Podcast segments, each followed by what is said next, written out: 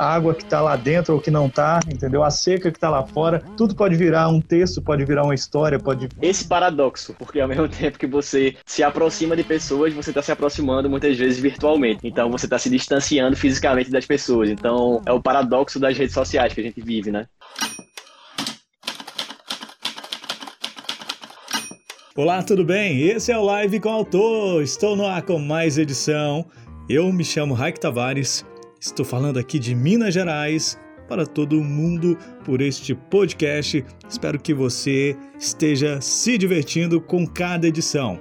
Nessa edição de hoje eu converso com o Nando, o Fernando Aquino, mais conhecido como Nando. Ele é escritor e está aqui para bater um papo junto comigo nessa edição. É a nossa oitava edição do Live com Autor e vamos conversar sobre o processo criativo, sobre o bloqueio criativo. Você tem aí algum problema com um bloqueio criativo na hora de escrever? Então se liga nesse episódio, manda para todos os amigos que estão aí ao seu redor do WhatsApp, do grupo de Facebook, aonde você tiver amigo, você manda, tá bom? Lá no LinkedIn, manda para todo mundo esse episódio, compartilha nas redes sociais, no Instagram, pode mandar, me marca lá também é no arroba Raik Tavares, comenta, usa a nossa hashtag. Eu quase não falo da hashtag do Live com o Autor, né? Hashtag Live com o Autor lá no Instagram, nas redes sociais. Segue lá também a hashtag do Live com o Autor e sempre quando tiver um novo episódio, você sabe, é só mandar para os amigos que eu fico feliz ou se não,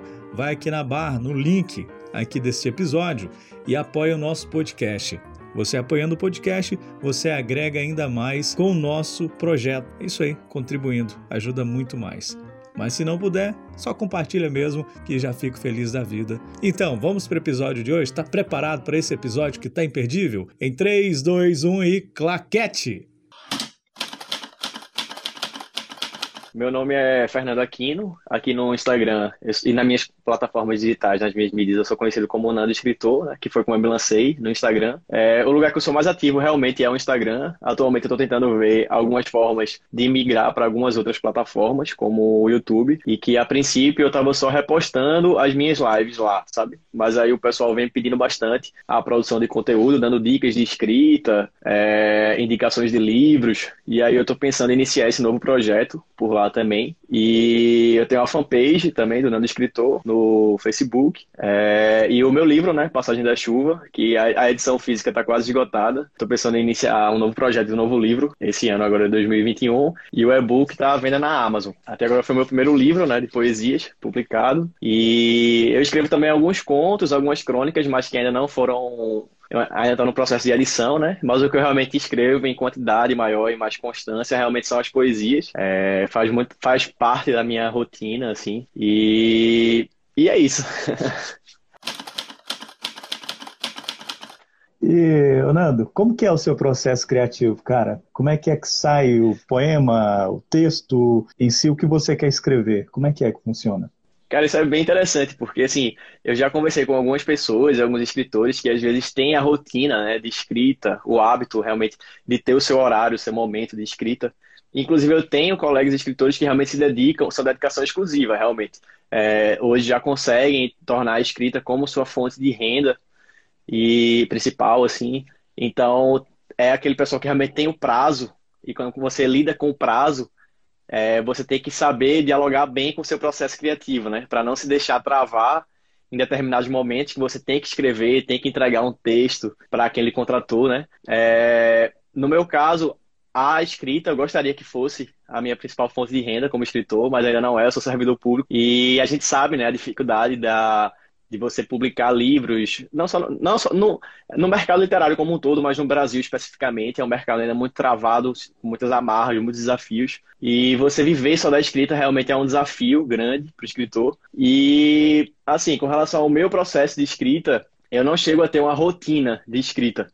É, eu escrevo muito quando me vem uma inspiração, quando me vem um insight, algo que, que liga aquela lâmpadazinha na cabeça que você tem a ideia, sabe? Mas eu acho que também você não pode se ater só a isso. Às vezes você come... isso é só aquela fagulha para você começar a escrever, mas às vezes ao longo do texto você tem que ir tentando organizar as palavras, escreve, depois volta, edita. Então, assim, para mim eu tento deixar o processo criativo de forma muito é, intuitiva e eu sei respeitar o meu momento, sabe? Essa questão que se fala muito em romper o bloqueio criativo. É, existem várias técnicas, inclusive, que a gente pode até comentar algumas sobre de como é, romper o bloqueio criativo, né? Eu acho que parte muito da premissa de você aceitar que o bloqueio criativo faz parte do processo, na verdade. Porque ninguém se inspira 24 horas por dia, ninguém tem excelentes ideias 24 horas por dia, mas existem formas realmente né, de você conseguir é, fazer com que as ideias vão fluindo de forma mais fácil e, e treinando o seu cérebro realmente para que você consiga se tornar mais produtivo, né? É, nessa separação entre o trabalho e o trabalho como servidor público e a escrita, é, você leva assim a esse, esse momento de bloqueio como uma frustração gigantesca ou você consegue é, falar não, aqui eu vou relaxar, vou ir para um lugar como o que você está agora né, e vou tentar olhar por outra ótica? Assim, eu não vejo, eu, eu não vejo como um grande problema a questão do bloqueio criativo. Eu vejo como parte do processo, sabe? Porque, como eu falei, você não está sempre inspirado, mas você tem que aproveitar os momentos de inspiração.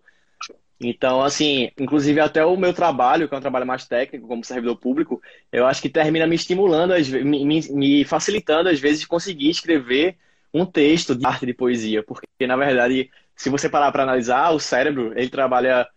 É, tem até um livro rápido e devagar, que ele fala dessa forma, né? Tem, tem um lado mais racional do cérebro e tem outro lado que é o mais emocional, mais emotivo. Então, é, a ideia é você estar tá sempre estimulando os dois lados. E quanto você estimula um, você tende a puxar o estímulo para o outro.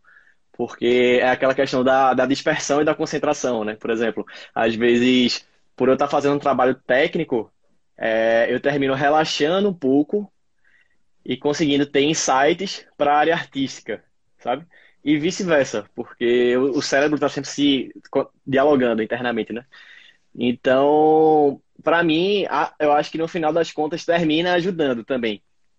Mas é claro que o bloqueio criativo faz parte, faz parte não só da área artística, mas como qualquer qualquer meio que você produz algo, que você tenta criar algo no seu trabalho, inclusive na, na própria área técnica, então, eu tento, eu tento não enxergar como um bicho papão, sabe? Eu tento enxergar como mais parte do processo mesmo. Eu acho que se eu pudesse fazer uma analogia, seria, por exemplo, uma criancinha que quando está no quarto para dormir, com a luz apagada, vê o reflexo do guarda-roupa na parede. Aí imagina um monstro gigante que vai atormentar ela a noite toda e tudo mais, mas quando na verdade aquilo ali é simplesmente o reflexo do guarda-roupa dela. Então, acho que isso poderia ser o bloqueio criativo. Seria um simples reflexo do guarda-roupa que está ali, mas que se você der uma, uma força muito grande para aquilo, se transforma nesse bicho-papão, né? Então, eu acho que talvez fosse um pouco disso, sabe? É, a maioria dos escritores, eles gostam muito de romantizar essa coisa da, do, do, deixar romântico, né? Essa coisa do, do bloqueio criativo. Ah, quais as melhores formas para a gente vencer, cara, na sua opinião? É, enfrentar ele assim de frente mesmo, sabe? Tirar mesmo, igual, tô com a ideia no papel, uhum. mas essa ideia ela tá lá, eu sei, mas parece que tem algo que não me deixa ir para frente, que não me deixa andar. Como que eu posso vencer isso, na sua opinião? Bom, assim, existem várias técnicas, né, para você romper o bloqueio criativo. Inclusive, tem muita gente que produz conteúdo sobre isso. Tem uma pessoa que eu gosto bastante, que vai muito nessa linha, que é o Murilo Gun, né? Ele está lançando novos cursos sobre reaprendizagem criativa, sobre esse processo de, de criação, de, de autoconhecimento, de você retornar à sua criança, né? E, e explorar melhor a sua criatividade. É... Mas se eu fosse dizer, eu acho que seria, por exemplo, você tentar não ser multitarefas, que são uma coisa que a gente tende a ser muito no dia a dia, porque você termina procrastinando atividades que seriam mais essenciais para você e você termina criando barreiras, às vezes, é, que fecham o seu campo de visão para aquela sua produção que você queria fazer. Então, isso poderia ser uma barreira, né, que impediria o seu processo criativo. É, por exemplo, se a gente fosse imaginar, você quer montar um boneco de Lego e você tem um saquinho cheio de peças de Lego. Mas às vezes você tem que sair catando as peças que você quer no, no seu caso, você escreve contos, né? Você, para os hum. contos, você, você tem assim uma, um método para escrever os contos? Bom, como são textos normalmente um pouco mais longos, né, que a poesia, o meu processo de início é muito parecido, é muito semelhante ao da poesia. É, quando me vem determinada inspiração, determinado é, assunto que eu quero escrever sobre, eu dou início ao texto. Normalmente as poesias, como são textos mais curtos, geralmente me vem o insight da poesia inteira. Eu só faço organizações depois textuais, de palavras, sabe? Ortográficas. Já nos contos, não. Eu demoro um pouco mais. É, às vezes eu preciso voltar nele depois. Às vezes eu paro um pouco na metade e mais pra frente eu retomo ele, sabe? É... Mas, assim, eu acho que tem muito também de quem escreve textos mais longos, é... de você não esperar só quando vem a inspiração, né? Você tem que realmente concluir o texto. Então, muitas vezes, o próprio ato de você tentar ali forçar um pouco a escrita vai retomando as ideias, vai retomando a sua própria criatividade, né? Para terminar e finalizar o texto. E, e algumas coisas que eu acho que também atrapalham, por exemplo, é... existem tem dois extremos que eu acho que atrapalham. Por exemplo, quando você já teve uma obra que teve um determinado sucesso e você trava para escrever uma nova obra, porque você fica com medo de não ter a mesma repercussão ou achar aquele medo da aceitação, né? De vai ter a mesma qualidade ou não. E outra coisa, por exemplo, seria o outro extremo. Você produz uma obra que não tem muita aceitação do público e naturalmente você internaliza como se você fosse aquela obra. Só porque não teve uma boa aceitação, você trava e não consegue mais produzir, né? Então eu acho que assim é, esses preconceitos e essas é, essas concepções prévias que a gente vai formatando na nossa cabeça, né? Eu acho que terminam por atrapalhar também o processo criativo, porque você não está com a mente livre para produzir, né? É, se fosse fazer uma analogia, por exemplo, seria. Eu gosto muito de fazer comparativos porque eu acho que facilita o entendimento e, e aguça até a própria imaginação de você se imaginar naquele contexto e tentar enxergar aquilo, né? Por exemplo, é, numa peça de teatro, seria como se você não ocupasse o seu lugar nos bastidores e quisesse estar no lugar do público. Como se você estivesse produzindo conteúdo, mas você só quer ver a obra pronta sentada na cadeira como telespectador. Ou seja, você quer ver a versão final, sem erros, com os cortes e já editada. E quando na verdade não é assim, né? O processo criativo passa por muitas correções, por muitos ajustes, por erros, inclusive, né? Que é você se permitir a falha, se permitir errar. E isso faz parte do processo criativo em geral, não só no meio artístico, mas como todo processo de criação, né? É, o erro faz parte do acerto, né? Então, eu acho que é muito por aí. É você não querer se enxergar sempre no lugar do, plau, do da plateia e se enxergar sempre no palco, né? Você está produzindo conteúdo, mas sabendo que você pode errar, que você pode ajustar, pode voltar, porque isso diminui aquele monstrozinho que eu falei do quarto da criança, do bloqueio criativo, né? Porque você passa a não dar muita ênfase ao erro, é, aqueles momentos que a, a sua criatividade está mais reduzida, né? E aí facilita com que você produzi, produza com mais tranquilidade.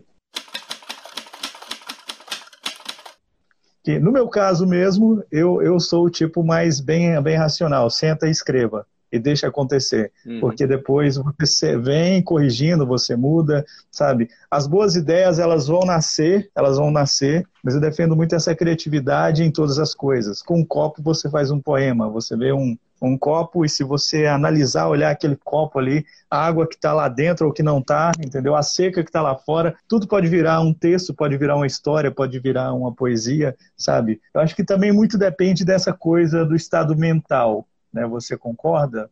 De você, do momento Concordo, mental? Com certeza. E até puxando um pouco para esse lado, eu acho que para tudo na vida, né? O equilíbrio, principalmente entre corpo e mente, você praticar atividades físicas, inclusive, ajuda no processo criativo, porque não só você vai estar frequentando outros ambientes, como você vai estar abstraindo de uma questão 100% mental para a parte mais física, né? E que você naturalmente vai estimulando surgir novas ideias. Então, é, eu acho que o, e o estado mental realmente ele é muito amplo, né? Então é, é inclusive você levar, tentar levar de forma mais tranquila a, o seu processo de criação, sabendo que você precisa escrever, sabendo que você tem que desenvolver o texto, mas sem ter aquela cobrança excessiva que pode gerar um travamento, sabe? Eu acho que essa cobrança excessiva termina gerando esse travamento que gera esse monstrinho do bloqueio criativo, sabe? Eu acho que é um pouco nessa linha. É... Tem algumas coisas que eu utilizo para mim, para desenvolver mais e estimular a minha criatividade. Eu acho que cada pessoa, isso passa muito pelo autoconhecimento também. Cada pessoa, quando vai escrevendo, vai desenvolvendo o seu trabalho, vai vendo formas de conseguir desenvolver melhor o seu processo criativo. É, para mim, ouvir música sempre foi uma, uma fonte assim que me ajudou a me inspirar. É... Filmes também me ajudam bastante. Quando é um tema que me chama a atenção, às vezes assistindo um filme me dá um insight de um texto. E às vezes nem é na hora, às vezes dias depois, tal, volta a ideia e você escreve o texto. Então, eu acho que são sempre atividades que ajudam. Uma coisa que não tem muito a ver nem com a escrita, mas que eu acho que ajuda também o processo criativo. É, às vezes, quando você está, por exemplo, fazendo determinadas atividades automáticas, você relaxa a mente e termina ajudando que venham insights criativos. Por exemplo, tá dirigindo, tá lavando os pratos, alguma coisa do gênero, são atividades que não demandam uma concentração, uma atenção muito grande. Então isso faz com que o seu cérebro relaxe, você reduza até, de certa forma, o estresse. Às vezes, é, paradoxalmente, às vezes, na verdade, o trânsito aumenta o estresse, né? Mas eu acho que atividades, atividades de rotina que você faz sem, muito, sem muita concentração, eu acho que terminou ajudando no processo criativo, porque ajuda nesse processo de relaxamento, sabe? Eu acho que o bloqueio criativo está muito com o estresse, com a pressão de você também ter que produzir, ficar naquele receio de não conseguir produzir, eu acho que vai muito por aí. É, você falando sobre isso, é, você faz meditação? Eu pratiquei uma época, eu tenho até que voltar a fazer, mas assim, é uma prática que eu é uma coisa que eu venho me cobrando a voltar a fazer e que eu acho que ajuda bastante. Eu nunca eu fiz pouco tempo de forma regular. Eu acho que fiz uns 3, 4 meses regular, regularmente, alguns anos, e depois esporadicamente, sabe?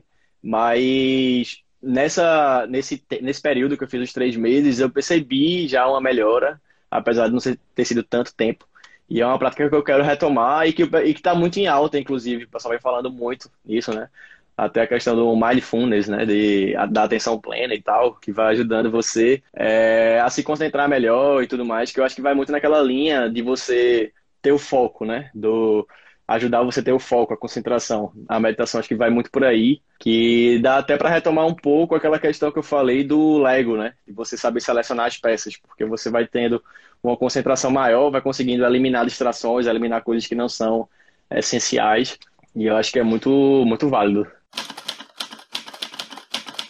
Vantagens e desvantagens das redes sociais para divulgação dos nossos trabalhos. Bom, eu acho que a grande vantagem, vou começar pelas vantagens, depois a gente para as desvantagens. Eu acho que a grande vantagem é a proximidade que você tem com o público-alvo. Porque, sobretudo no, no meu meio, né, no nosso meio de literário, é, antigamente tinha muito aquele distanciamento né, entre o autor e o leitor às vezes você não conseguia ter esse contato próximo. E eu acho que as redes sociais veio para transformar esse cenário, veio para realmente mudar isso, mudar a forma de você interagir com seus leitores. Hoje é uma relação muito mais próxima. Inclusive, eu tenho vários leitores que eu tenho uma relação de carinho mesmo, que me dão um bom dia, que falam comigo, me desejam um bom fim de semana, perguntam como foi o dia e tudo mais. E eu acho que essa troca é muito bacana, porque é, esse contato com pessoas é muito importante e o ser humano precisa disso, né? E eu acho que se eu fosse dizer uma, uma desvantagem das plataformas digitais é justamente esse paradoxo, porque ao mesmo tempo que você se aproxima de pessoas, você está se aproximando muitas vezes virtualmente. Então você está se distanciando fisicamente das pessoas. Então é o paradoxo das redes sociais que a gente vive, né? E que é uma coisa que faz falta, é, uma, é, é até uma coisa que eu estou querendo lançar, lançar uns projetos nesse sentido, começar a fazer eventos presenciais, como workshops e encontros literários, é, coisas do gênero, para você conseguir ação entre autor e leitor de forma mais próxima, com conexão maior, não que não tenha nas plataformas, né? Mas que é, é, é a única coisa assim que eu vejo que as plataformas não conseguiriam suprir, é esse contato humano, né? Eu queria pedir para você uh, uma indicação de um filme, de um livro, de uma série. Antes de, de deixar as indicações, eu acho que quanto mais formas você tiver de ampliar a sua, o seu processo criativo, é melhor, né? Então, assim, se passa não só por filmes, por livros, é, como também você vê, inclusive, noticiários, jornais, porque você vai estar tá vendo coisas do cotidiano que vão estimular e aguçar o seu processo criativo, né? Então, acho que o máximo de estímulos que você puder ter são bons. Mas, vamos lá, de, de livros. É, vamos começar por livros. É, eu gosto muito de Crime e Castigo. É uma obra russa, bem interessante, que o personagem principal é, é Raskolnikov, assim, é, é mais um, é um clima meio de, de investigação, assim, uma trama psicológica de, do escritor Fyodor Dostoevsky. É, e que eu acho bem bacana, é, por, foge um pouco do meu nicho de poesia, mas que ele envolve numa trama de um crime, assim, e você aguça, você imagina. Um, um, outro texto que eu gosto bastante é A Rosa do Povo, de Drummond, que foi um livro que ele escreveu no contexto da Segunda Guerra Mundial, no, no pós-Segunda Guerra Mundial, se não me engano, e que ele estava muito envolto naqueles sentimentos de guerra e tudo mais. Então, você, apesar de ser um livro muito atual ainda, é, inclusive nesse momento que a gente vive, é, você consegue sentir a, carga emocional dele, assim, sabe? É, vamos lá, filmes, né? É, filmes, eu gosto, eu gosto muito de filme de guerra. Acho que a lista de Schindler é muito bom. E você tem o contexto que você olha também na, da Segunda Guerra ali, né? Da, da na, na, naquela questão industrial e tudo mais, do momento de, de baixa, né? É, é acho que vou deixar essas indicações.